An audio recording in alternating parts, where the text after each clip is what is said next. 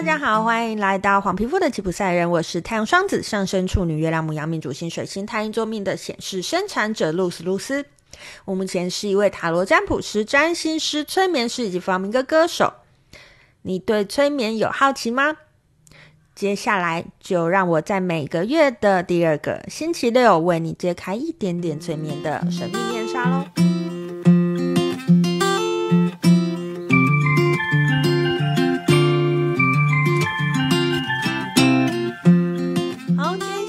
跟大家分享的催眠议题是：如果遇见不诚实的个案，该怎么办？好，呃，所谓的不诚实的个案，就是他明明看见了什么，但是他却跟我说他没看见，或者是他不表达他看到的是什么。我今天想来跟大家探讨一下这个议题。吼，其实，在催眠的过程当中啊，除非个案有特殊的状况，比如说长期失眠，比如说他真的很累了。之类的这类型的状态，否则呢，其实会全程跟催眠师对话的，而催眠师也会根据个案回应的内容啊，继续提问啊，然后带领他。那如果个案故意给出错误的资讯，这样子我该怎么办呢？好，其实这个问题不止在催眠的过程会发生呢，在所有咨询的过程当中都有可能发生。可我个人觉得，嗯、呃，这件事情没有关系。因为个案之所以会给出错误的资讯，也是代表他已经接收到真实的资讯，对吧？这逻辑是正确的嘛？故意给出错误的资讯，代表他已经接收到真实的资讯。那只是因为这个真实的资讯，他不愿意分享出来嘛？他希望可以保护自己想保护的东西，或者是呃，他希望他害怕我怎么看待他什么？总之，人有各式各样的考量嘛。身为一个助人工作者，个案已经得到了他想要的真实资讯，这还难道还不够珍贵吗？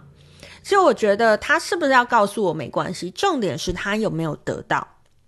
其实，在助人工作者这个角色啊，他从来都不是要探人隐私，助人工作者的角色从来都不是要掌控个案。对我而言，身为一个助人工作者，要有一个我只是辅助与陪伴对方的认知。我们绝对不是那个能左右个案人生的人。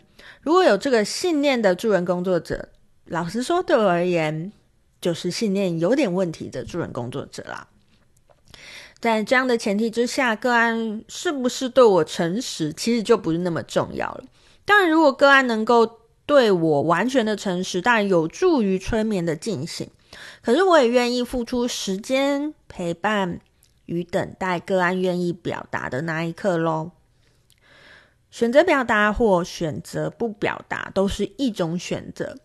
我最希望的是个案学习到人生的每个时刻，自己都是有选择权的，并且为自己的选择负责任。这不是一件容易的事哦，可是我们可以一步一步学习。其实对我来讲，不管是我做催眠或我做咨询。我都非常希望可以带给个案的是，看见他其实有别的选择。其实只要我们在这种小事情上面练习，你就可以慢慢在你的人生观，在你实际做事的逻辑里面植入一点点这样子的信念哦。而这也是我认为，嗯、呃，我做催眠这个这个算工作吧，这个服务，我认为它最有意义的事情啦。好，以上呢就是今天想跟大家分享，如果一个催眠师遇见不诚实的个案，他该怎么办？我的结论就是没有怎么办，只要个案达得到了他想要的真实讯息，他自己知道了，远远比催眠师知道来的更重要。以上就是今天想要跟大家分享的讯息，我是露丝露丝，我们下次见喽，拜拜。